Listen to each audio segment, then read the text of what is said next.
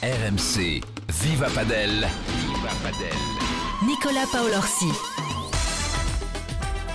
Salut à tous, quel plaisir de vous retrouver pour le deuxième épisode de Viva Padel. On le rappelle, le premier podcast radio français 100% Padel. C'est avec RMC et notre partenaire Ed. Ed sans qui euh, rien ne serait possible. D'ailleurs, en parlant de Ed, j'en profite pour vous dire que vous pouvez aller sur notre site internet rmcsport.fr. Il y a un article avec le lien du podcast dedans et des petits spots publicitaires avec des produits Ed. Si vous cherchez une nouvelle raquette, vous avez par exemple la gamme Gravity qui est disponible, plusieurs modèles dispo. Vous n'hésitez pas à vous renseigner. Puis il y a une nouvelle raquette là, une petite pépite qui sort le 1er décembre. Elle envoie, elle envoie du carbone. Celle-là, c'est la gamme Speed. Euh, bon, euh, faut mettre un peu d'argent quand même hein, dans la Speed Pro X. Euh, c'est le très haut de gamme, 380 euros. Mais c'est vraiment un avion de chasse. Vous avez toutes les infos sur le, site de Ed, ed.com et sur RMC. Vous pouvez foncer franchement sur les euh, produits Ed. Avant de lancer ce deuxième épisode, on voulait vous remercier pour les téléchargements de la première de Viva Padel. Continuez à vous abonner, hein, c'est très important pour nous. Vous allez sur la chaîne podcast Viva Padel, sur l'appli RMC, sur les plateformes de téléchargement. Un petit clic pour vous abonner, pour partager ce podcast avec vos proches qui découvrent ou qui sont déjà dingues de padel. Et puis on attend vos, commentaires hein, si vous voulez aborder des thématiques. Vous n'hésitez surtout pas, on est là pour vous. On en a reçu pas mal après le premier épisode et ça nous a donné plein d'idées pour, euh, pour les futurs podcasts. La Pareja de Viva Padel, le joueur de droite. Il est présent tous les jours sur la piste malgré ses problèmes de dos. C'est d'ailleurs pour ça qu'il est sélectionneur de l'équipe de France senior des plus de 35 ans. Jean-Thomas Perrault est avec nous. Salut JT. Oh là, pas d'Elistas. Eh, je sens que tu, tu pioches un peu physiquement mon JT en ce Ah, moment. c'est dur, c'est dur, c'est dur. Non mais je dis ça, mais quand même JT c'est le coach euh, de Viva Paddle, notre coach à nous, euh, coach également de la Big Paddle Jet Academy à Bordeaux, au club de Big Paddle, Big Paddle qu'on remercie d'ailleurs chaleureusement hein, parce que si vous entendez derrière nous des cris, des frappes de balles, c'est normal, on enregistre tous nos épisodes en direct euh, de Big à Bordeaux.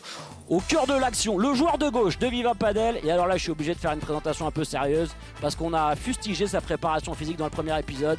Il a été monstrueux avec l'équipe de France à Dubaï, médaillé de bronze mondial, une première pour les Bleus. Adrien Maigret est avec nous. Salut Adri. Salut Nico, salut JT.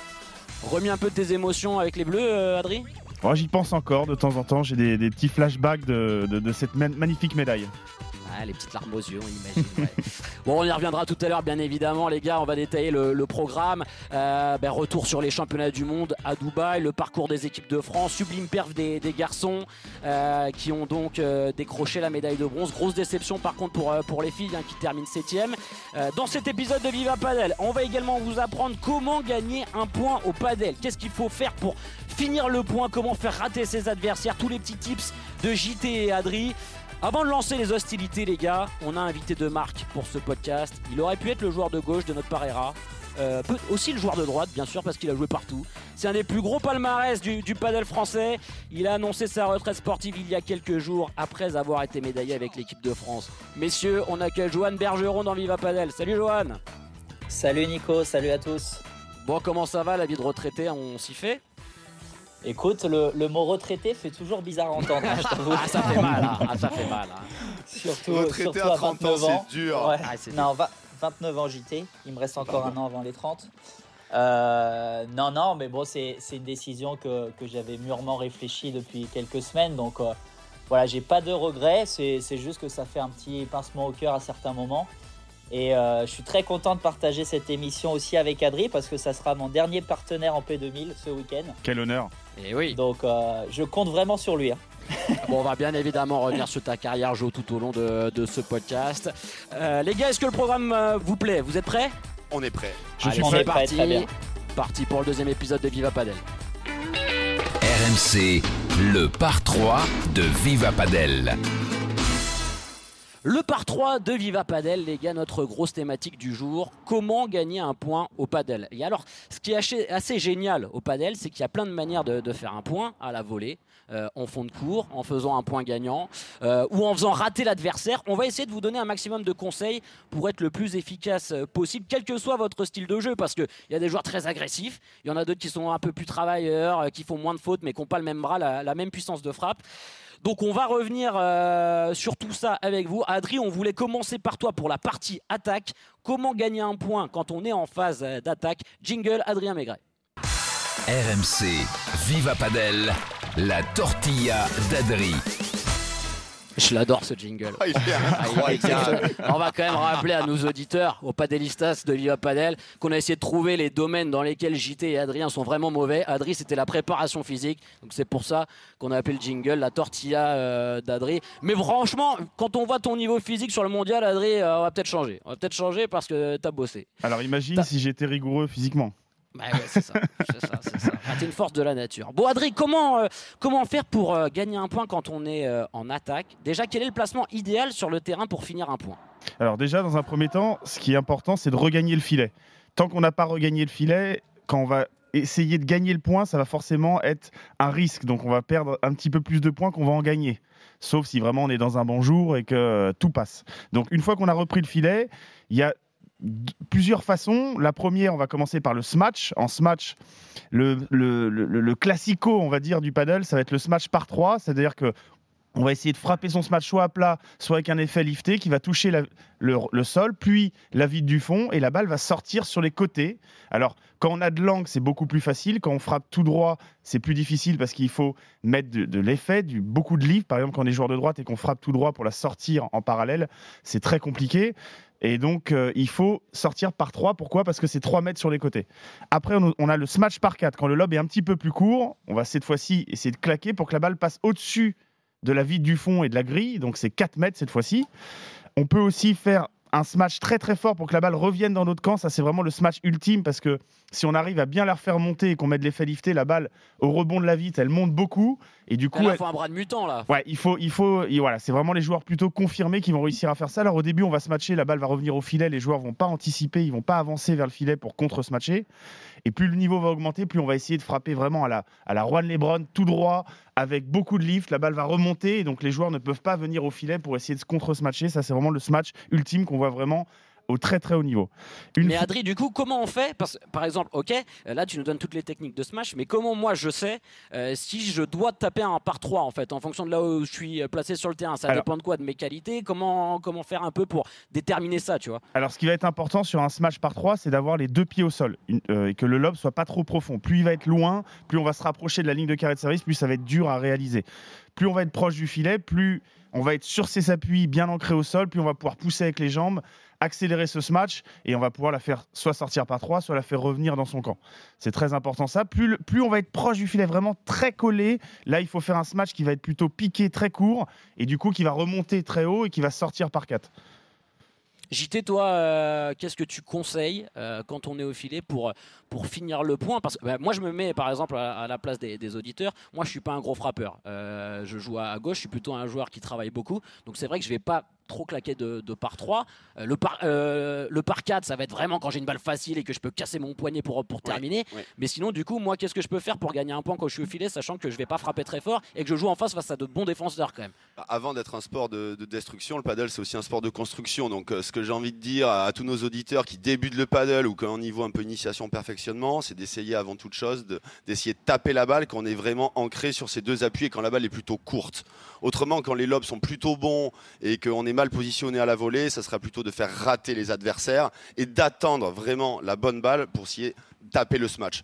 On voit de nombreuses parties dans les clubs où des gens qui débutent la pratique jouent beaucoup trop vite trop vite, trop tôt, alors qu'avant, c'est plutôt d'essayer de construire le point, d'essayer de déséquilibrer l'équipe adverse et d'attendre vraiment la bonne balle pour essayer de marquer le point. Alors moi, ce que je comprends, les gars, euh, et Joe, tu, tu vas nous dire si, euh, si j'ai raison, c'est qu'en gros, euh, quand on vous voit à la télé, là, on voit les smash super élégants, en extension, les mecs qui décollent les appuis et tout ça et qui arrivent à claquer. En fait, quand tu débutes le paddle, c'est tout ce qu'il faut pas faire parce que techniquement, c'est le plus dur. Oui, bah, tu as raison, c'est vrai que c'est quelque chose de difficile. Après, euh, ça va dépendre des caractéristiques de, de chaque joueur, c'est-à-dire un joueur qui, a, qui est plutôt agressif et qui a des capacités à taper fort, lui va prendre beaucoup plus de risques avec son smash parce qu'il sait qu'il a le potentiel pour faire des, des coups gagnants. Un joueur qui est justement peut-être plus petit, euh, avec moins de force, va faire comme l'a dit JT, c'est-à-dire va essayer de manœuvrer, euh, de jouer plutôt des zones plutôt que de jouer sur, euh, sur des coups gagnants en force. Adri, toi, il y a un coup quand même qui est super important, c'est la vibora, c'est ça Pour garder l'équipe adverse au fond et que nous, on puisse garder le filet quand on attaque Alors ouais, alors la Vibora, la Bandera surtout pour garder l'adversaire au fond, c'est plutôt la Bandera, c'est vraiment un coup un peu plus Bah, d'attente. Explique-nous la différence d'ailleurs entre Vibora et Bandera, parce Ah. que je pense qu'il y a pas mal d'auditeurs qui, qui découvrent le padel, ou même des joueurs confirmés d'ailleurs, et qui connaissent peut-être pas la diff. Alors la Vibora, c'est un coup qui jouait beaucoup plus, alors quand on est droitier sur son axe de droite, où on va essayer de mettre un effet plutôt slicé, ça, ressemble au tennis à un effet slicé, Euh, alors que la Bandera, ça va être un smash plateau qu'on va jouer un petit peu plus bas, à hauteur de front, et on va essayer de passer sous la balle. C'est comme un peu une volée haute, un petit peu différent, on va essayer justement d'avoir un effet où la balle va s'écraser euh, quand la balle va toucher la vitre, et donc ça va maintenir les, défenseurs, bah, du coup, en défense au fond de cours, et ils vont être obligés d'être patients, de, de lober un petit peu mieux ou alors d'essayer de réaliser des chiquitas. Alors après la vibora, on peut s'en servir pour finir le point aussi. C'est-à-dire que si on fait une vibora, un effet slicé très rapide qui va toucher la double vide, ça peut désorienter vraiment euh, le défenseur qui va être dans des positions très difficiles. Donc on peut faire des points gagnants grâce à la vibora.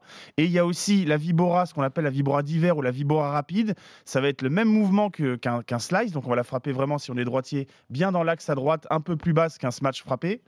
Et cette fois-ci, on va essayer de jouer complètement à plat, prendre de vitesse le joueur pour que la balle revienne le plus vite possible au filet sans trop de rebond.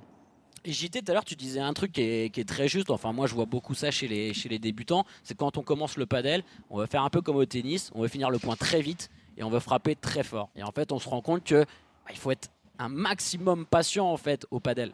Complètement. Les joueurs vont avoir l'impression que c'est le coup juste de taper très fort la balle, mais au final, on donne énormément de rebonds à la paroi. Et plus le niveau va augmenter, les bons défenseurs vont laisser passer la balle et on va se faire contre-attaquer.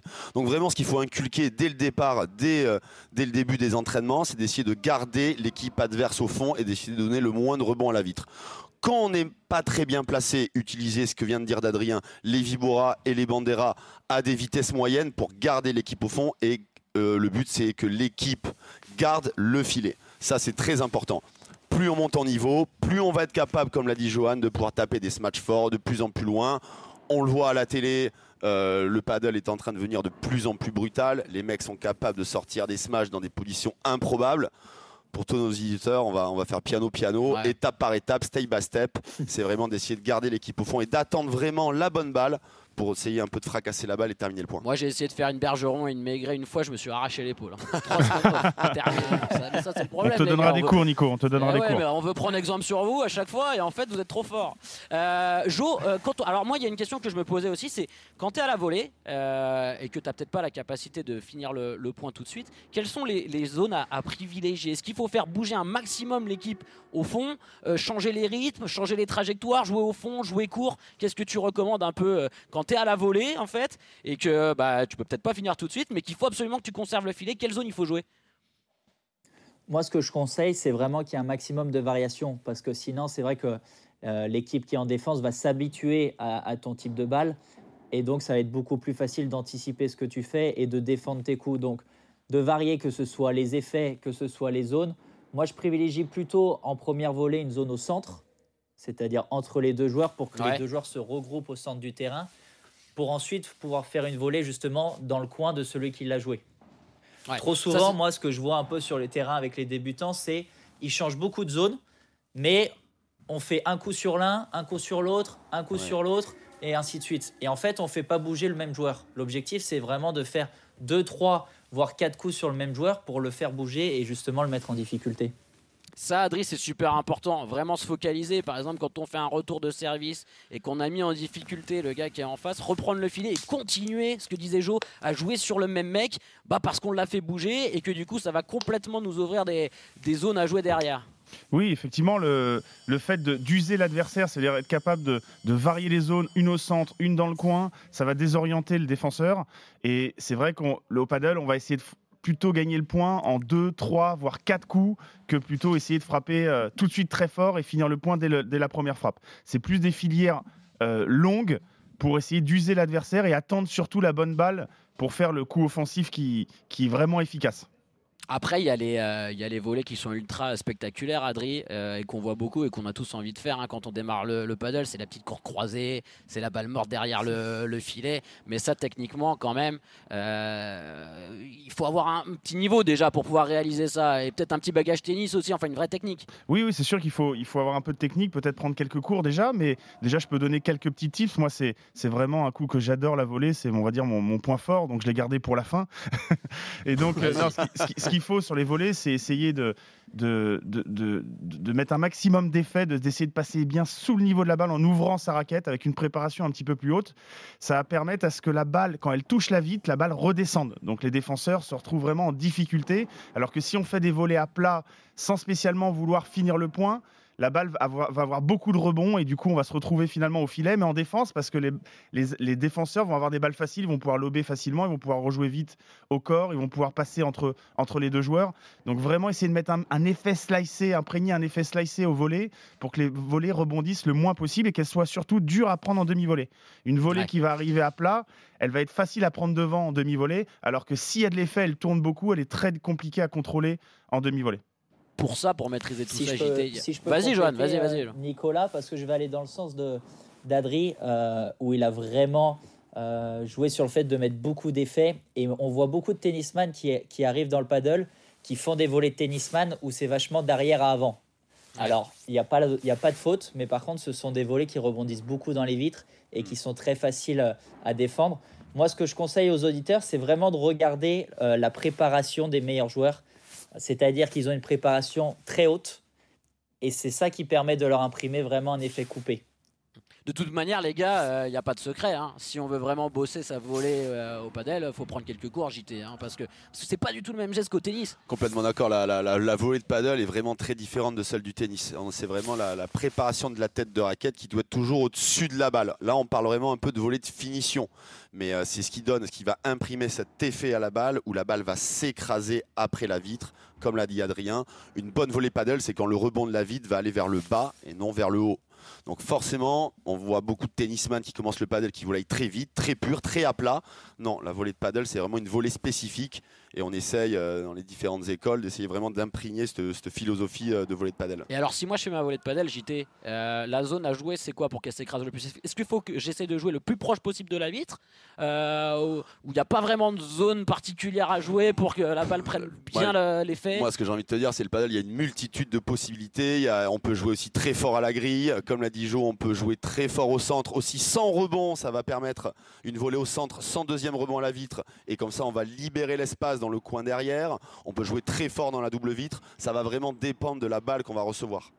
Euh, les gars, moi j'avais une question. Euh, bah tiens, Adri, parce que tu as joué avec, euh, Ben Tison sur ces championnats du monde, vous avez tout joué un peu avec des gauchers, Johan aussi. Mais qu'est-ce que ça change quand on est en attaque pour finir un point de, jouer avec un, gaucher? J'imagine que ça offre plus de possibilités parce qu'on a plus d'angles du coup dispo à, jouer. Est-ce que c'est vraiment différent, Adri, de jouer avec un gaucher? Qu'est-ce que tu recommandes, toi, quand on joue avec un gaucher et qu'on doit terminer un point? Alors il y a une vraie différence quand on joue avec un gaucher, c'est qu'effectivement, toutes les balles qui vont être au centre, que ce soit à la volée ou alors en smash, on est en volée de coup droit. Souvent le droitier va jouer à gauche et le gaucher va jouer à droite. Pourquoi? Parce que on a la possibilité vraiment de tous les deux choisir quel type de lob on va jouer. C'est-à-dire que si par exemple c'est le, c'est le joueur dans notre diago, euh, dans la diago de gauche, moi si je suis à gauche, si c'est le joueur de la diago de gauche qui va lober, c'est plutôt moi qui vais prendre les lobes. Et à contrario, si c'est le joueur de droite qui va lober, dans ce cas-là, c'est plus lui. On a l'angle pour pouvoir sortir les smash par trois. On a aussi l'angle pour pouvoir faire des smash grilles. Et on a notre volée de coup droit tous les deux au centre. Donc ça, c'est vraiment le gros point fort de jouer avec un gaucher. Euh, après, il y a aussi des inconvénients. Ça veut dire qu'on est en parallèle, quand le joueur joue parallèle, on est sur notre volée de revers, ce qui est souvent quand même le point faible des joueurs comparé à la volée de coup Eh droit. oui. Et on peut nous lober parallèle dans le coin et on, est- on ressort en barada de revers. Barada, c'est quand on laisse passer le lob et que la balle rebondit avec la vitre du fond et qu'on la rejoue après de voler. Et ben ça, c'est difficile de sortir quand la balle est proche de la vitre latérale, de ressortir en revers. Voilà. Il y, a- il y a aussi des inconvénients, il n'y a pas que des avantages. Mais Donc la- en gros, si je t'écoute un peu, euh, pour finir un point, jouer avec un gaucher c'est top parce qu'en attaque on a quand même plus de possibilités Oui. d'angle. Oui. Euh, par contre en défense ça peut être un peu plus galère. Exactement. Quand on est en défense, ça peut être plus dur de ressortir, par exemple, sur une double vitre qui touche la vitre du fond, puis la vitre latérale, de ressortir en revers. C'est voilà, ça peut être plus difficile que de ressortir en coup droit. Euh, après, voilà, il y a aussi le côté, euh, euh, par exemple, Benjamin a un revers à deux mains, donc quand on lui joue directement vers la vitre latérale, lui, Ouais, il, peut, Tison, ouais. il peut bloquer en revers à deux mains. Ça aussi, c'est un point fort. Voilà, il y a des avantages, des inconvénients, mais c'est vrai qu'en attaque, le fait de, de pouvoir taper des deux côtés et d'avoir de l'angle pour pouvoir sortir les par trois, euh, c'est voilà, c'est vraiment, vraiment un plus. Les gars, euh, on a bien euh, exploré euh, le fait de, de faire un point quand on est en attaque. On va passer JT bah, sur la partie quand on est en défense, au fond du cours, parce qu'au paddle, on peut aussi faire rater depuis le, le fond du cours. Jingle JT. RMC, Viva Padel, la Puerta de JT. Bon, mon JT, euh, alors, quand on est un profil avec deux défenseurs et qu'on est souvent au fond, on se dit, euh, c'est compliqué de faire le point, mais quelles sont euh, les techniques justement pour essayer de faire rater les adversaires qui sont au filet? Bah, on le voit beaucoup, euh, là je vais dire, sur le circuit féminin. Les, échanges durent extrêmement longtemps et il y a vraiment une particularité de ce sport, ça va être aussi de faire rater les adversaires. C'est ce que moi j'essaye d'inculquer un petit peu aux gens que je peux entraîner et aux gens qui débutent le paddle. Ça va être d'essayer de laisser passer la balle au maximum à la paroi, de ralentir au maximum le jeu et d'essayer de trouver des zones pas pour que les joueurs en face puissent avoir des smatchs faciles et des volets faciles, mais de jouer doucement dans les pieds ou d'envoyer une multitude de lobes. On le voit même à la télé, sur le circuit professionnel, il y a des équipes qui ont la particularité de faire extrêmement travailler les adversaires, 10, 15, 20 lobes, et se procurer une balle un peu facile pour contre-attaquer euh, après la vitre et pouvoir prendre le filet. Ça c'est très important. Comme je l'ai dit précédemment, avant de vouloir vraiment jouer très très fort dès le départ, essayer vraiment de ralentir le jeu au maximum. Joe Bergeron, toi, euh, pareil. Bon bah le lob. En plus, quand on est un joueur de droite, euh, comme toi tu l'as été, on imagine que c'est euh, le coup, l'arme ultime un peu au padel, un bon lob pour faire rater l'adversaire ou pour toi te remettre en bonne position derrière de finir? Bah, c'est vrai que moi, quand je joue à droite, c'est un coup que, j'adorais faire parce que si ton lob est bien fait, tu as très peu de chances de prendre un smash gagnant. Donc en fait, comme dit JT, l'objectif, c'est vraiment de se donner du temps, de pouvoir ralentir le jeu. Et donc, si tu fais un bon lob, tu sais que le smash inverse va aller dans les doubles vitres et toi, tu vas avoir du temps de continuer à manœuvrer le joueur. Jusqu'à un moment donné où tu peux faire un petit peu de variation et pourquoi pas venir coller ou alors rentrer dans les pieds. Mais c'est vrai Et que alors- c'est un coup que j'aimais vraiment. Et Joe, comment on fait euh, techniquement pour réaliser un, bon lob? Parce que c'est vrai qu'au paddle, on, vous voit monter euh, d'immenses tiges, quoi. Enfin, la balle monte vraiment très haut. Alors, quand on a la possibilité de jouer avec une euh, hauteur sous plafond qui, est, qui est correcte, mais on a vraiment l'impression que le but c'est de monter le plus rapidement la balle. Alors qu'au tennis, c'est peut-être pas le cas. On essaie d'avoir des lobes un peu plus tendus. C'est complètement différent, Joe, techniquement. Non, et puis si on parle à, à nos auditeurs qui peuvent être, qui peuvent être débutants, euh, c'est vrai que c'est important de choisir la bonne balle pour lober. Trop souvent, euh, on voit des lobes en demi-volée au début pour se donner du temps. Sauf qu'au final, c'est pas une balle où on va pouvoir passer bien sous la balle et du coup faire un bon lob. Donc ça va être un lob plutôt court ou alors ca- carrément faute euh, en longueur. Donc choisir la bonne balle, c'est moi ce que je préconise, c'est vraiment quand c'est ça touche la vitre du fond et qu'elle revient à hauteur du genou à peu près. C'est un peu une zone où on peut passer sous la balle et on peut la relever. D'accord, ouais, c'est important de, de bien relever ces- cette balle pour faire rater les, les adversaires. Les gars, je pense qu'on a fait un petit peu le tour. Alors, on pourrait parler de, de ça pendant franchement euh, trois heures parce qu'il y a tellement de, de multitudes de possibilités pour, euh, pour gagner un point. Et je pense qu'on a quand même donné quelques, quelques conseils à, à tous nos, nos auditeurs et qui vont servir même aux joueurs confirmés euh, parce que c'est vrai que moi, j'étais, je vois pas mal aussi de joueurs confirmés qui continuent quand même à avoir cette tendance vouloir finir, vouloir frapper fort, vouloir frapper à plat et vouloir s'entêter un peu dans ces schémas-là, se frustrer parce que tu sors pas la balle et que tu fais pas un point gagnant. Alors qu'en fait, au padel, tu fais peut-être plus de points en faisant rater l'autre qu'en faisant un point gagnant. euh, quand- complètement, complètement, complètement. Bon bah les gars, euh, parfait. Euh, on va se pencher avec Joe quand même, avec Joe Bergeron qui est avec nous. Euh, c'est le guest de ce Viva Padel sur, bah, sur sa carrière parce que c'est un grand monsieur du, du padel français qui, qui s'arrête. Quatre fois champion de France. Euh, France, Joe, pardon, Euh, médaillé Oui. avec, les, avec les Bleus au championnat du monde, la première médaille de l'histoire des, des Bleus euh, au, niveau, au niveau mondial. Tu nous as parlé un peu de, de ton choix de, de t'arrêter tout à l'heure. Bah, déjà, qu'est-ce que tu as envie de faire Qu'est-ce qui t'a conduit à faire ce choix-là Et qu'est-ce que tu as envie de faire par la suite? Bah, c'est vrai que moi, ce choix, il est aussi porté par, par d'autres motivations. Euh, qui sont en dehors d'être le fait d'être joueur professionnel et de tout ce que ça comporte, euh, de tous les temps passés sur les pistes à s'entraîner ou alors au physique. Moi, voilà, ma motivation, elle est ailleurs, elle est dans, dans le développement d'Olin Paddle. C'est vrai que j'ai la chance d'être associé euh, avec Thierry Assion, avec Joe Wilfried Songa, sur certains centres à Lyon avec Anthony Lopez, le gardien de l'OL. Et c'est vrai que moi, ça fait deux ans maintenant que bah, ma motivation, elle est un peu portée vers, vers ce développement. Aujourd'hui, on a trois centres. Euh, on a une boutique en ligne aussi qu'on vient d'ouvrir. Donc c'est vrai qu'on voilà, on se développe assez rapidement et, et moi j'ai vraiment envie de, de foncer avec eux euh, dans cette aventure. Donc forcément j'étais obligé de délaisser un peu une partie pour pas faire les choses à, à moitié. Euh, c'est ce que j'ai fait pendant deux ans et là j'ai pris la décision de me consacrer à 100% justement dans la all-in paddle. Tu sais, euh, Jo, que euh, JT m'a dit hier en préparant l'émission, parce qu'on bosse un peu quand même avec les équipes des Viva Padel, T'as pas le droit de dire que ça. t'es que t'es sa plus grande émotion euh, sur un terrain de padel. pas le droit de Bah, dire ça. raconte JT, moi je veux. C'est gentil, les gars. Moi qui ai joué avec lui, qui a été son partenaire, c'est cool. Ah, ça a été horrible avec toi, Adri, je suis désolé. Non, mais Non, non, non, je plaisante, vois, moi, je j'ai- vois de quel moment il veut parler et c'est Ouais. vrai que c'était un moment franchement incroyable. Moi, j'ai pas, j'ai JT, pas, j'ai je te pas eu la laisse le raconter. C'était un amour. Moi, j'ai pas eu la, carrière de Joe. Joe est parti en Espagne, il a fait le circuit Opel Tour. Moi, j'ai fait quelques circuits internationaux, quelques tournois internationaux avec Adri. On va dire que j'ai eu la chance euh, d'intégrer l'équipe de France. C'était un moment incroyable pour moi. Moi, j'ai adoré ce moment-là euh, au championnat d'Europe en 2021 et je me suis retrouvé à jouer euh, le premier match de la compétition contre le Danemark. Où vraiment c'était le match à pas perdre parce qu'on avait Saint-Marin et l'Espagne dans la poule à jouer un match décisif avec Johan. Et je me souviendrai euh, vraiment toute ma vie de ce moment parce que Joe, il a, j'étais extrêmement tendu, première fois avec le maillot de l'équipe de France et, ça a été vraiment un super compi, il m'a porté. euh, j'ai, adoré passer ce moment-là avec lui, ça a été une libération et, euh, je le remercierai à tout jamais. Adri, euh, bah, Jo Bergeron, pour toi, c'est. bon, on imagine déjà que c'est la médaille de, bronze au championnat du monde, hein, on y reviendra, mais vous avez quand même vécu une aventure énorme. Et puis, bah, qu'est-ce que ça représente pour toi, euh, Jo Bergeron, qui qui arrête au plus haut niveau?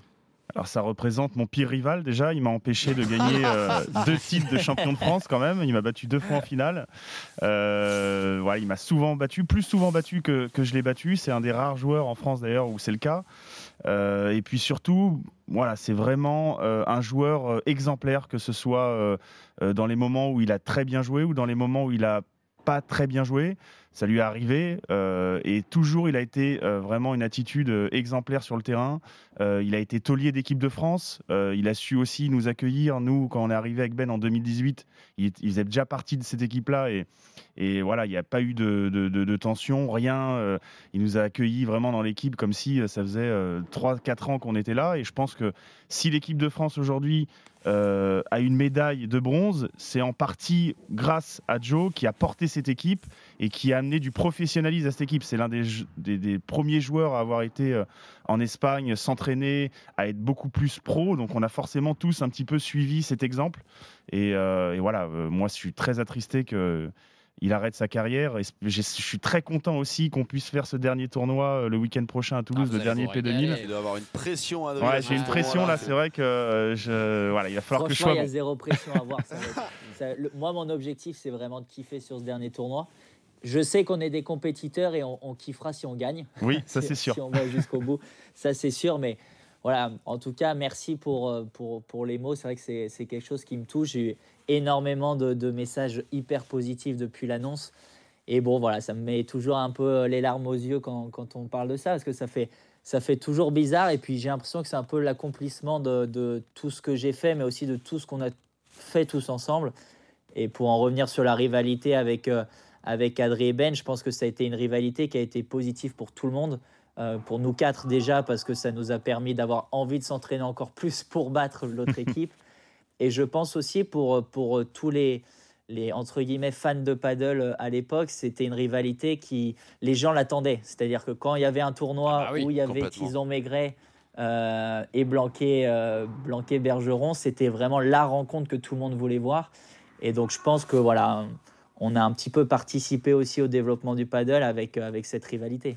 Bon, Joe, plus que te demander tes meilleurs moments, parce que j'imagine bah, qu'il doit y avoir la médaille de bronze là euh, au mondial, Mm. Euh, les titres de champion de France, bien évidemment. Euh, en général, hein, on retient les moments où on a gagné. Moi, je voulais savoir ce que ça faisait de s'entraîner avec Sanio Gu- Gutiérrez quand même, parce que je crois que tu t'es entraîné avec lui. Non, tu as été dans son groupe d'entraînement. Il faut que tu nous racontes un peu ça. El Mago de San Luis. comme on dit. moi, moi, ça a été vraiment un kiff international. C'est-à-dire que bah, voilà, quand, quand Bastien, donc Bastien Blanquet, m'a proposé le projet de partir à Madrid, euh, c'est vrai que moi j'ai eu un moment d'hésitation parce que j'avais ma vie en France et puis bah, c'est voilà, c'est une grosse décision. Euh, mais c'est vrai que mes, mes proches m'ont dit allez fais-le et tout ça. Et du coup on a organisé assez rapidement notre départ pour Madrid et on avait un peu en suspens euh, le coach. Moi j'étais fan absolu de Sagno, ça depuis, depuis toujours. Et j'ai eu la chance d'apprendre, je me rappelle, un coup de fil avec Bast un matin où il me dit écoute Joe, à Madrid on va s'entraîner avec Ramiro Choya, c'est le coach de Sagno et de Paquito. Et alors là, j'ai dit à Bast, mais là, c'est extraordinaire, quoi. C'est-à-dire qu'on va les côtoyer. Moi, j'étais comme un fou. Et c'est vrai que c'est une, aussi une force du paddle, c'est vraiment les mecs sont hyper accessibles. Ah ouais, ils sont, ils sont euh, vraiment, ils sont vraiment open comme ça. Euh, franchement, c'était incroyable. C'était incroyable parce que bah, moi, moi, je regardais Sagno parce que j'étais fan un peu avec des yeux. Je me dis, putain, je vais, je vais vachement apprendre avec lui et tout ça. Et lui, tout de suite, il, il, il nous a rassurés. On a fait quelques entraînements où il était tout seul contre nous deux et puis il nous disait bah, fais ci, fais ça et tout. Et c'est vrai que c'est deux, trois petits conseils, mais tu sentais quand même que le mec, il avait envie de t'aider. Et il ne te prenait pas juste pour son sparring en disant bah, mets la ah balle ici. Et moi, ça a été vraiment un kiff. Et quand je lui ai dit que j'arrêtais justement au, championnat du monde cette année et que je voulais faire cette dernière photo avec le trophée avec lui, euh, voilà, il m'a dit quelques mots que, que j'aurais forcément en tête. Et en tout cas, euh, moi, j'ai kiffé parce que c'est une personne exceptionnelle.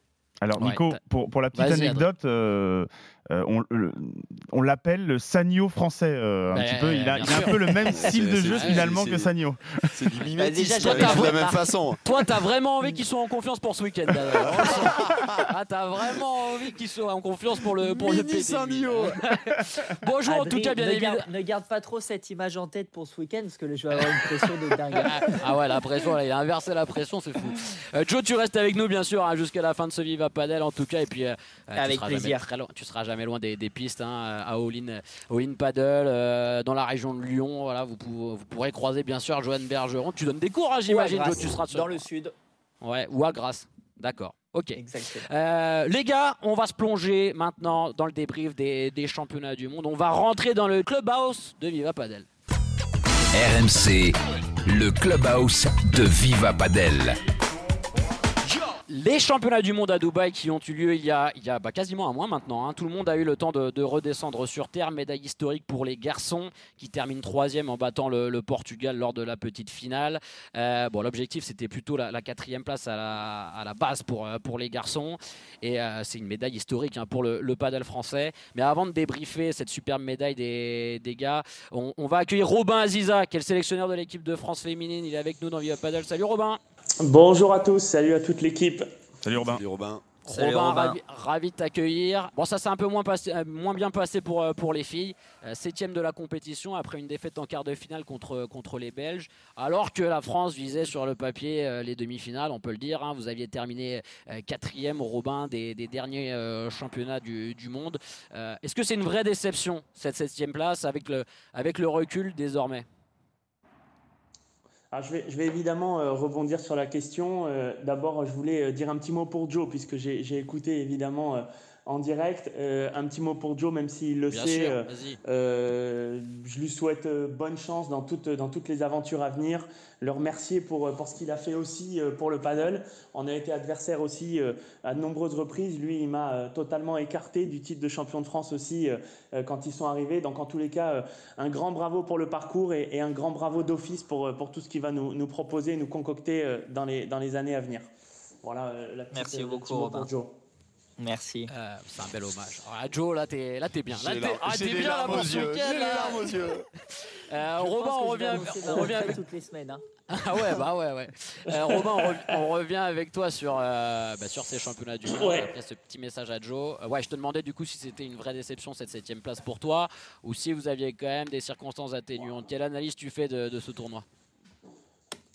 Non, mais les circonstances atténuantes, c'est une chose. En revanche, la déception, euh, elle est présente évidemment. On est tous des compétiteurs et, compétitrices pour les, pour les filles.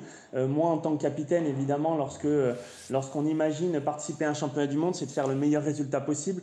Donc oui, clairement une, déception. Après, euh, il y a un contexte évidemment. Il y a aussi le fait que les résultats précédents, quatrième au championnat du monde au Qatar l'année précédente ou deuxième au championnat d'Europe en Espagne, moi, j'ai toujours dit que c'était parfois des places un petit peu, euh, un petit peu euh, gagnées avec de la réussite. Lorsqu'on est vice-champion d'Europe euh, à Marbella, JT et Adri étaient là. On évite l'Italie en demi-finale qui était bien plus fort que nous et on finit deuxième. N'était pas présent non plus à cette époque le Portugal qui avait aussi sur le papier une meilleure équipe que nous. Donc j'ai jamais eu la prétention de dire que l'équipe de France féminine était deuxième et était une des meilleures nations au monde.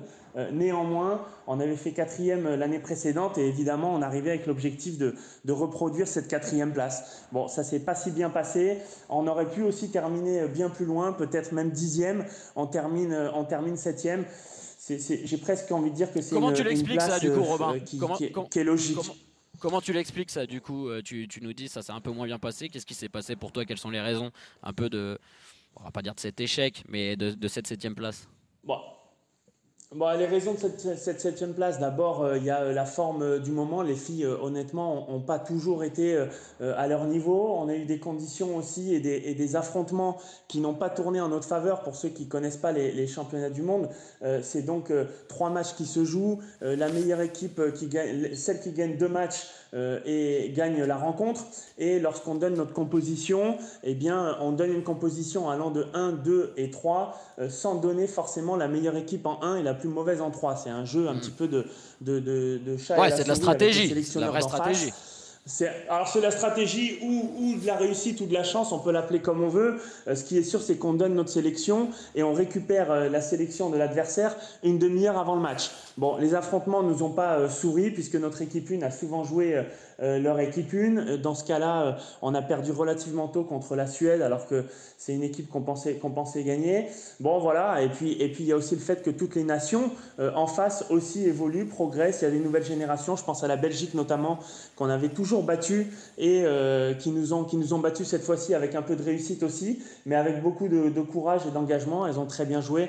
Donc voilà, c'est ça se joue à pas grand-chose. On aurait pu être éliminé au groupe euh, à un set près. On aurait pu aussi se qualifier pour les demi-finales à un break près. Au final, ça se joue euh, à pas grand-chose. Après, euh, on pourra toujours refaire les matchs, refaire les compositions, refaire la sélection. Néanmoins, j'assume totalement, totalement les choix et tout ce qui a été fait pendant ces championnats du monde. Adri, vous étiez à Dubaï euh, avec, euh, avec Johan. Euh, comment vous. Bah, en plus, vous êtes très proche avec les filles. Hein. On voit que les garçons et les filles vous encouragez sur, sur chaque match. Donc il y a une vraie dynamique de, groupe, on, imagine. comment toi, tu as perçu ce qui s'est passé sur, sur la compète des filles? Alors moi, effectivement, on, était, on les a supportés, on était derrière elles, on, a, on est très soudés, que ce soit chez les mecs et chez les filles. donc on essaye vraiment d'être assez présent euh, pour leur match, essayer de les encourager le plus possible euh, en dehors des, temps de repos, on va dire. Euh, et effectivement, voilà, on a vu que dans les poules, c'était déjà très difficile.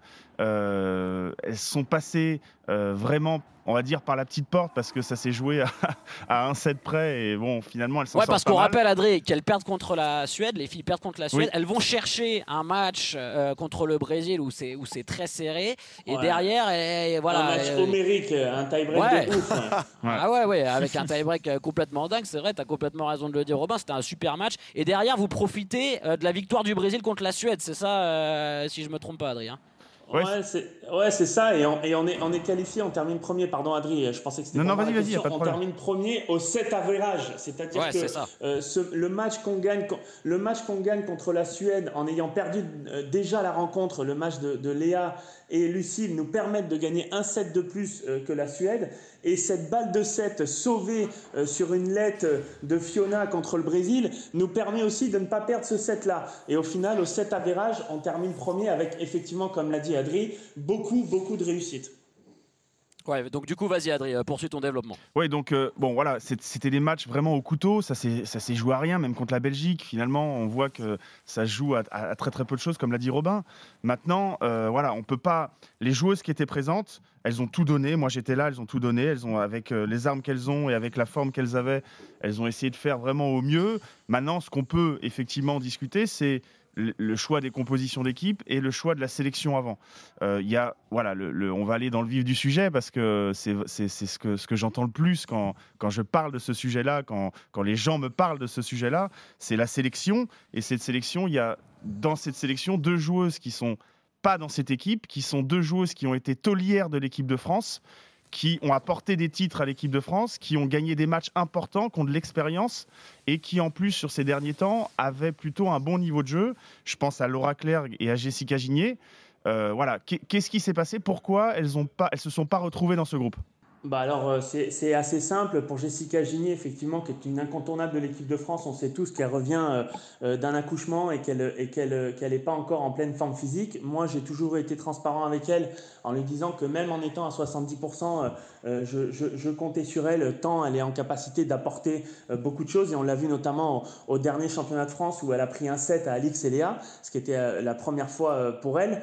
malheureusement Jessica assez tôt dans la saison et pour être transparent aux pyramides euh, au P2000 au mois de septembre m'annonce qu'elle ne veut pas faire partie euh, de l'aventure, qu'elle ne se sent pas à la fois euh, prête physiquement ni mentalement, puisque avec un nouveau-né, elle se sentait pas capable de partir dix jours loin de chez elle et loin de, de sa famille.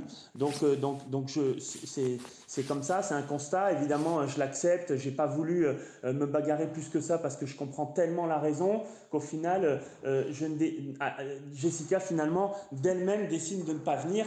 Donc, donc je ne, je ne, je l'invite ouais, pas. T'as pas essayé, t'as pas essayé toi de, de, lui dire que tu avais besoin d'elle et que tu comptais sur elle. Ah non, mais si, si. Mais enfin, Jessica, j'ai une relation avec elle. On s'appelle tous les tous les deux mois. J'ai été très très récurrent dans les dans les nouvelles. Elle sait que je la suis. Elle sait que je compte sur elle. Euh, bon, à un moment donné, quand elle me dit moi, Robin, je viens pas, euh, je me sens pas prête. Il faut se souvenir qu'avant les championnats de France, elle est blessée et pendant trois semaines ou un mois, elle joue pas. Elle fait des superbes championnats de France, mais elle est, selon ses propres propos, en incapacité d'enchaîner deux matchs. Euh, plus le fait qu'elle n'a pas envie de quitter son foyer euh, familial. Bon, à un moment donné, je veux dire, on est, on est des joueurs de paddle et joueuses de paddle. On sait tous qu'on qu'on n'a pas des joueuses et joueurs professionnels. Euh, c'est difficile d'imposer. en tout cas, de toute façon, même si je l'avais imposé, elle serait pas venue. Donc, je veux dire, il n'y a, pas de, a pas de sujet sur, sur Jessica. Sur pour, Laura, défendre, sur Laura, pour défendre Robin, les gars, pour défendre Robin, parce que c'est vrai que j'ai la chance d'entraîner Jess. Euh, c'est vrai que c'est elle-même qui, qui a dit qu'elle voulait pas faire partie de la sélection pour les deux raisons que Robin le dit, c'est-à-dire physiquement, euh, à cette période des pyramides, c'est vrai qu'on n'arrivait pas à enchaîner forcément deux entraînements à la fois, à la suite, pardon, euh, sans qu'elle ait des douleurs à la hanche. Donc c'est vrai que physiquement c'était compliqué, donc mentalement euh, elle arrivait aussi avec, des, avec un certain doute. Et puis après, avec le nouveau-né, elle, elle se voyait même pas, c'est-à-dire que c'était hors de question partir dix jours à l'étranger à ce moment-là. Donc à partir de là, c'est quand même quelque chose qui est très compliqué de la sélectionner. Euh, sachant qu'on a eu des multiples conversations, Robin aussi. Donc, euh, je pense que le travail vis-à-vis de Jess, il a été fait. Après, c'est dur d'aller à l'encontre de la joueuse, surtout ah, avec ces éléments. Ça, c'est une certitude. mais voilà, c'est bien que les gens aient l'info, euh, parce qu'on l'avait, mm. on l'avait pas tous, et comme ça, au moins, ça clarifie les, choses. Euh, et Robin, rapidement pour Laura, qu'est-ce qui a dicté ton choix? Bah, Pour Laura, ce qui a dicté mon choix, alors évidemment, c'est, une bonne joueuse, on connaît, connaît, euh, son niveau, on connaît son expérience aussi. le choix, bah, il a été, il a été assez simple. il y a, il y a, il y a une, une, année complète qui se joue. Il y a des filles qui ont performé toute l'année. Je pense notamment à Amélie et Mélissa qui qui ont eu, euh, avant, avant les championnats de France, euh, deux confrontations contre Laura et Fiona et deux fois elles ont gagné. Elles ont vraiment euh, très très bien joué. Ensuite, au stage de Barcelone, Laura fait pas forcément le meilleur stage, mais on, sait que c'est pas non plus là que ça se joue. Il y a eu des tournois internationaux qui ont été faits par beaucoup de joueuses et qui ont pris leur, leur, du temps sur, sur leur boulot pour certaines, pour aller faire des FIP, des APT, des World Paddle Tour, ce que Laura a malheureusement un peu, un peu moins fait, on l'a euh, très occupé. Elle a eu l'obtention d'une wildcard euh, à Toulouse, donc euh, un match, un, tournoi international. Bon, malheureusement, elle perd au premier tour en pré-prévia, alors que toutes les autres ont gagné un match, voire deux. sous, sous les résultats. font balle de match bah, c'est les résultats. Il y a, il y a, il y a une cohésion de groupe aussi à avoir. Bien sûr, bien sûr. On, on, sait que on, on, sait que c'est pas c'est pas toujours euh, l'amour fou entre entre toutes les joueuses. Bon, au final, euh, il y a une saison sportive qui a été faite. Il y a un choix qui a été fait avant les championnats de France et post championnat, enfin post ce choix-là, elle fait une magnifique performance en terminant euh, euh, en finale et en battant notamment Mélissa et Amélie pour la première fois de l'année. Bon, il y, a, il y, a, des choix qui sont sportifs euh, pour moi. Ça, ça, a été le cas. Après, on peut, te, on peut toujours discuter, mais avant les championnats de France, Laura et Fiona font pas une meilleure saison qu'Amélie et Mélissa. Ouais, mais ils font pas une elles font pas non plus une mauvaise saison, Robin. Elles font plutôt une, une ah bah saison très correcte pour être sélectionnées. Mais attention, j'ai pas dit qu'elle fait une mauvaise saison, mais la, la, la, la saison d'Amélie et Mélissa est meilleure sur le papier, au même titre que la saison de, de Charlotte et, et, Elodie, qui est au moins euh, similaire à celle de Fiona et Laura. Donc euh, il y, a, y, a, y, a aussi, y a aussi un contexte. Euh, Laura, il y a deux ans, lorsque je suis capitaine en équipe de France, elle m'annonce qu'elle ne veut plus jouer en équipe de France. Entre-temps, il y a d'autres filles qui prennent le rôle, il y a d'autres filles qui prennent le lead. Il y a d'autres filles qui ont performé aussi. Je pense, à, je pense à Soussou qui a joué pendant deux ans à gauche avec Alix et qui a très bien joué. Bon, au final, c'est des choix, il y a une cohésion de groupe, il y a du sportif. Bon, ça peut, ça peut évidemment se discuter, mais, mais quel choix ne se discute pas Robin, j'ai une dernière question, hein, Nicolas, si c'est possible. Très rapidement, après JT en a une, et après, il faut qu'on débriefe les garçons, les gars. Donc, euh, on est un peu short sur le timing, donc vas-y, Adrien, rapidement. Bon, effectivement, c'est un sujet compliqué. Je t'ai posé la question parce que je sais que c'est un sujet qui intéresse aussi. Hein. Mais est-ce que tu penses qu'avec Laura et Jess, euh, qui peut-être qui, qui réintègre cette équipe, peut-être une Laura qui, qui, euh, voilà, qui qui, comment dire, avec son expérience, plus Jessica, est-ce que tu penses que cette compétition aurait été différente ou est-ce que tu penses que mais il n'y a, pas, a pas de sujet. Euh, déjà, on perd Maï, qui l'année dernière avait fait un championnat du monde exceptionnel, sans parler de Laura ou de Jess. Déjà, si on avait eu Maï euh, dans des bonnes conditions, c'était différent. Jess, elle est incontournable en équipe de France, c'est une top player, il n'y a pas de sujet. Euh, avec Jess, on fait évidemment un autre résultat. Avec Laura, peut-être qu'on aurait fait aussi un autre résultat. J'en suis intimement convaincu, comme je peux l'être avec Jess notamment, c'est mes propres raisons. Mais, mais encore une fois, ça se joue à un tie-break, un, un break. oui, peut-être que Laura aurait pu faire un petit peu mieux, mais Laura, elle n'est pas toute seule. Je veux dire, il y a, quand même il y a huit joueuses, euh, il, y a trois, il y a deux matchs à gagner. Laura, elle n'aurait pas sauvé la patrie, euh, ni, ni Jess d'ailleurs. C'est des combinaisons et des complicités à trouver entre chacune. Pour, pour, répondre clairement, euh, avec Jess, je pense qu'on aurait fait clairement mieux, évidemment. Merci Robin. JT, une question pour, une question pour Robin. Ouais, moi Robin, j'ai plutôt envie de te parler de, de l'avant-compétition. Bon, les choix à l'intérieur de la compétition, on ne connaît pas la vie du groupe, ils sont tels quels. Mais, mais moi, je vois que le paddle se, se, se développe énormément, les nations se professionnalisent énormément. Euh, et, là, quand tu dis que Laura n'a pas fait un bon stage, voilà, là en France, on a ce système de stage de présélection qui, moi, me paraît totalement absurde et, euh, plutôt faire plutôt un stage de préparation. Les filles, elles jouent pas ensemble toute l'année. Alix n'a jamais fait un tournoi avec Soussou cette année. Fiona et Melissa n'ont pas joué ensemble de l'année. Lucie et Léa, c'était leur première compétition ensemble. Il me paraît essentiel quand même. Et là, c'est un peu plus haut que toi, ça va aussi au niveau de la fédération, de plutôt organiser des stages de préparation et plutôt qu'un stage de présélection. J'en suis persuadé, même pour les garçons, la sélection, on la connaît limite d'avance. Les filles, elles sont limite indéboulonnables. C'est oui, euh, la cohésion d'équipe qui prime, mais surtout les résultats. Mais il me paraît hyper important, à mon sens, de, faire un stage de, préparation avant cette compétition. Qu'est-ce que tu en penses, Robin?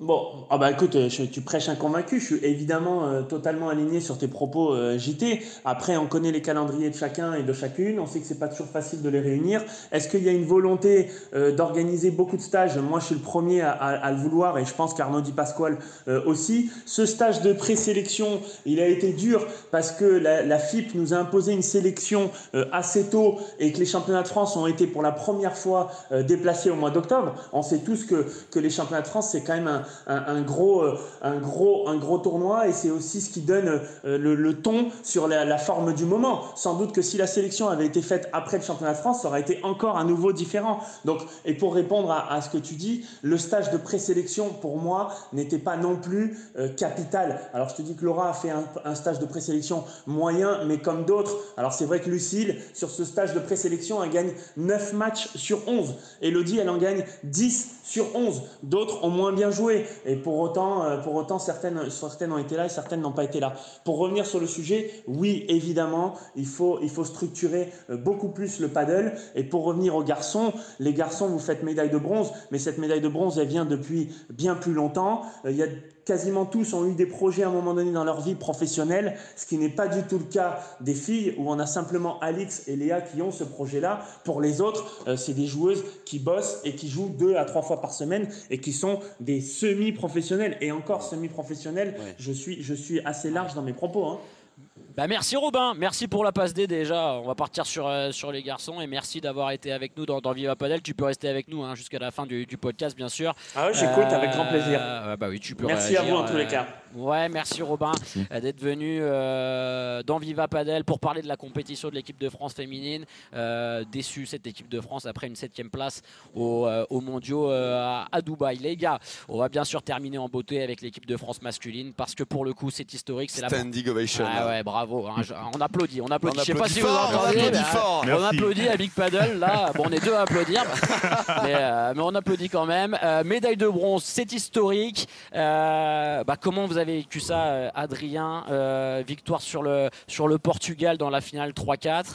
Euh, ça a dû être des, émotions sublimes parce que ça fait longtemps que cette équipe est construite, que vous faites des performances. Et là, on imagine que c'est un aboutissement. Ah, c'est vrai que c'est un, aboutissement. Euh, il y a eu des matchs avant qui n'étaient pas faciles non plus. La Belgique euh, vraiment est devenue une équipe euh, vraiment redoutable d'année en année. Il y a quelques années, on gagnait facilement face à elle et là, on a vraiment eu du mal à gagner dans un match décisif un peu compliqué. Le Paraguay aussi a fait une très belle performance face à nous. Donc, on a gagné des bons matchs déjà avant. Donc, on était déjà très content d'atteindre cette demi-finale. C'était notre objectif pour au minimum atteindre la quatrième place. Bien évidemment, on, rêve tout le temps d'essayer de faire la meilleure prestation possible et pourquoi pas euh, euh, prendre un set aux Espagnols, euh, pourquoi pas même prendre un point, ce qui serait encore une plus grande performance encore qu'une médaille de bronze. Mais voilà, là, la marche était un peu trop haute. Et voilà, on a bénéficié du fait que le Portugal batte le Brésil, qui était quand même nos, la, la, nation qu'on jouait en, en, pour la médaille de bronze, où on a toujours finalement échoué. On avait réussi à, à prendre à faire un 3-7 une fois en 2018 au Paraguay, à essayer de les titiller un peu pour aller chercher un match décisif, mais ils nous ont toujours battus. Et voilà, là on joue un autre adversaire, une nation qu'on n'a pas, pas joué du coup depuis 2018, euh, qui ont créé l'exploit de les battre. Et euh, voilà, avant le match, voilà, j'ai une petite anecdote qui est, vraiment très drôle. Euh, voilà, on attend, on attend Pablo pour, pour faire notre réunion pour Pablo Emma, le sélectionneur. Voilà, Pablo Emma qui est notre sélectionneur. Voilà, le Factor X exactement. et en fait, on attend tous, on est tous assis sur les canapés en attendant Pablo. Pablo arrive complètement euphorique, complètement content, et on se dit mais qu'est-ce qui se passe? Et là, il arrive, il nous dit en gros, euh, euh, c'est bon les, gars, on, va gagner la médaille de bronze, c'est sûr. Ils ont, ils ont tous des défauts, on va gagner, c'est sûr. Et là, on, l'a regardé euh, avec des yeux en se disant mais qu'est-ce qu'il nous fait quoi? Et là, il nous a donc fait cette réunion, il nous a détaillé tout, tout ce qu'il fallait faire, comment fallait jouer quel compo on allait faire, qui on allait jouer. Et en fait, il a eu, il a eu tout bon. Donc, cette victoire. Fort mentalement. Ah ouais, il est rentré dans votre crâne là, en vous disant ça et en préparant, en préparant bien le match. Ouais, c'est ce qui, je sais pas ce que tu en penses, Adri. Oui, je ne sais pas ce que tu en penses, mais c'est vrai que pour remettre dans le, dans le contexte, euh, Pablo, donc on avait mangé avec lui le soir et il nous dit bon, je vais regarder tous les matchs du Portugal euh, pour regarder un peu leurs points forts, leurs points faibles et faire la meilleure composition. Bon, ok. Euh, nous, dans nos têtes, on sait que c'est une grosse nation, le Portugal, ça a toujours été une grosse nation. En plus, ils battent le Brésil. Donc forcément, on se dit, bon, cette année, ça va être quand même compliqué. On ne sait pas trop sur quel pied danser contre eux. Et c'est vrai que quand il arrive et qu'on est tous en train de l'attendre et qu'il arrive et que ses premiers mots disent c'est bon, ils ont tous des défauts, bah, la première réaction de l'équipe, Adri, tu vas me confirmer, c'est qu'on a tous rigolé. Ah oui, on, l'a regardé avec des yeux, on a dit mais, mais, mais t'es un malade. Et en fait, je pense que mine de rien, ça a créé un déclic dans toute l'équipe. Et on s'est tous dit, bah ouais, il a raison, en fait, ils ont tous des défauts. Et puis quand le mec, il est capable de te lister chaque joueur, tous ses défauts, il faut jouer comme ça, et ça, et ça, on va faire cette compo et tout bah, nous, mine de rien, on arrive sur cette rencontre avec, euh, avec un engouement positif. Et ça, pour le coup, c'est vraiment grâce euh, à Pablo Ima. Ouais, c'est vraiment ce qui a fait la différence. Que tu, tu, peux le faire. Euh, moi, Jo, je voulais t'entendre sur l'ambiance un peu. incroyable sur l'ambiance en équipe de France, sur tout ce que vous avez, construit depuis plusieurs années, euh, on sent que là vous êtes arrivé euh, bah, un peu euh, au max de vos, capacités, de vos possibilités en, même temps. Et comme le disait Robin tout à l'heure, c'est une victoire qui s'est construite dans, la durée, cette médaille de, bronze. Parce que ça fait longtemps que vous bossez ensemble, que vous êtes allé chercher des victoires, que vous avez grimpé dans la hiérarchie du, du padel mondial bah, c'est vrai que ce, groupe-là, il a été construit depuis, euh, pour ma part 2018, parce que c'est là où j'ai intégré moi l'équipe. Et voilà, on, retrouve beaucoup de joueurs qui ont été présents sur toutes les compétitions sur les années euh, suivantes. Euh, maintenant, c'est vrai que on en a parlé. Hein, c'est la première fois qu'on s'est dit qu'il y a vraiment les huit meilleurs joueurs euh, en tout cas en termes de forme, en termes de, de, euh, cohésion d'équipe, les huit meilleurs joueurs qui étaient présents dans cette compétition-là. Euh, je pense à Max Moreau qui, avait, qui, était là au Paraguay, qui n'était pas là les compétitions précédentes, suivantes. Pardon. moi, j'ai pas été là l'année dernière au Qatar, donc on n'avait jamais eu les huit joueurs entre guillemets. Alors je dis bien, attention, il y a d'autres joueurs qui jouent très très bien et qui mériteraient aussi d'être dans, dans, cette équipe, mais il y a huit joueurs en gros qui ont de l'expérience, qui ont joué ces compétitions-là, qui ont construit aussi cette équipe. Et donc, on avait vraiment ces huit jours-là. Et je pense que ça, ça a beaucoup joué aussi. Et voilà, l'ambiance était top. Euh, on est des joueurs, qu'on on a beaucoup de caractères dans cette équipe et des huit caractères vraiment différents. Donc, bien évidemment, que comme dans tout groupe, il y a aussi un moment, des, petits moments de, tension. Hein, euh, où, mais par contre, la force, c'est qu'on est capable de, se le dire vite et de résoudre le problème vite. C'est-à-dire que voilà, j'ai eu aussi une petite anecdote avec, euh, avec Bastien, Thomas et Scat. On s'est un peu pris la tête sur un match d'entraînement où malheureusement Pablo était pas là euh, euh, parce que Ben s'était fait un petit peu mal. Ils sont partis un peu vite, voir vite le kiné. Et du coup, euh, on s'est retrouvés tous les quatre et on se prend un peu la tête pour, pour, voilà, pour de la broutille, hein, mais on se prend la tête parce qu'il y a beaucoup de tension, parce qu'on arrive à quelques jours de la compétition et que, et que les esprits se chauffent. Et au final, voilà, le soir, on a une grande discussion en groupe, sans Pablo où on prend nos responsabilités, nous, entre nous, on discute et on règle le problème. Et c'est ce qui a aussi, je pense, aidé à, ce que derrière, on était derrière, on, était, on soutenait les, les potes, on, est, on a toujours eu une ambiance très bonne en équipe de France. On a Scatena qui a vraiment euh, qui apporte ce côté vraiment ambiance, chant de supporters, qui aide aussi pendant qu'on joue les matchs. Euh, c'est vrai que c'est marquant les gars. Hein. Enfin quand on regarde les matchs à la télé, on voit vraiment cette force. JT. Euh, c'est une, une, énorme perf pour le padel français. Parce que là, quand on dit médaille de bronze comme ça, euh, c'est sûr que euh, l'auditeur qui nous écoute, qui découvre le padel, je dis ouais, médaille de bronze. Bon, oui. Mais c'est énorme. Non, mais là, il faut se rendre compte vraiment de ce qu'ils ont accompli. C'est-à-dire qu'on voit beaucoup sur les réseaux sociaux. Alors là, je fais une petite anecdote, mais là, on voit énormément de commentaires cette année sur les choix des sélectionneurs, sur l'attitude des Français, sur machin, sur si on arrive à avoir 60 millions de sélectionneurs, moi je suis le plus heureux des hommes. Hein. Ah Ça c'est la première chose. Et la deuxième Ça veut chose, dire que le padel aura rejoint le foot. Ah non, mais c'est énorme. Et la deuxième chose, c'est que la France qui finit troisième des championnats du monde devant le Brésil et devant le Portugal, c'est quelque chose qui était impensable il y a quelques années. Donc euh, cette génération de Joe, de Bastien, de Ska, de Robin avant, enfin crée un truc incroyable. C'est-à-dire que la troisième des championnats du monde, c'est tout simplement énorme. Moi qui étais devant mon écran, j'avais l'impression de partager ça avec eux. Euh, et, l'amour qui existe entre eux transpire vraiment, euh, vraiment des écrans. Et je suis hyper heureux pour tous parce que parce que même moi, avant le début de la compétition, si tu veux, j'y croyais pas du tout. T'en as fait partie de ces Bravo les gars. Alors. JT, ah, oui, on a fait partie. Bah, ah oui. Bien sûr, bien sûr, bien sûr. Bon là maintenant il a mal au dos, donc euh, maintenant, il est, maintenant, il est, avec les vieux, il est avec les seniors. Non, Nico, euh, pour, pour, le petit côté palmarès, parce que c'est important aussi, on est quand même la deuxième nation européenne à prendre une médaille. Il faut le souligner. La, première nation c'était l'Espagne. Donc c'est une vraie performance effectivement pour une nation comme la France qui, il y a encore quelques années, quand on avait fait en 2018 quatrième place c'était aussi une performance. Donc euh, c'est vrai qu'on fait que d'évoluer et le paddle français finalement se, porte plutôt bien. Johan, le mot de la fin pour toi. Euh, bah, on imagine que, en fait, tu pars peut-être sur la plus grosse émotion de ta carrière avec l'équipe de France. c'est ça qui est, c'est ça qui est magnifique, quoi. Bah, c'est vrai que tous mes coéquipiers en équipe de France m'ont offert cette chance-là. Euh, parce que bon, j'avais prévu avant la compétition, il y avait juste Ben Tison qui le savait que ça allait être euh, mon dernier moment en équipe de France. Moi, j'ai profité un peu de, justement de ces moments euh, un peu différemment des autres du coup en sachant ça. Mais c'est vrai que voilà, ils m'ont offert la, plus belle porte de sortie. Et encore une fois, il faut le dire, c'est exceptionnel parce que aucun de nous avant la compétition n'aurait parié qu'on finisse dans les trois premiers. Donc c'est vrai que nous, on avait envie de chercher cette quatrième place avec la défaite euh, du Brésil, bon, ça remet un peu les compteurs à zéro et tout ça. Mais c'était quelque chose, euh, franchement, c'était un moment exceptionnel. Et moi, je suis très, très heureux d'avoir partagé ça avec eux et aussi de finir dessus. Merci Johan, merci d'avoir été avec nous dans, dans Viva Padel, t'es le bienvenu bien merci évidemment. Merci à tous. Hein. Euh, merci à Robin Aziza qui a été avec nous également. Salut Robin.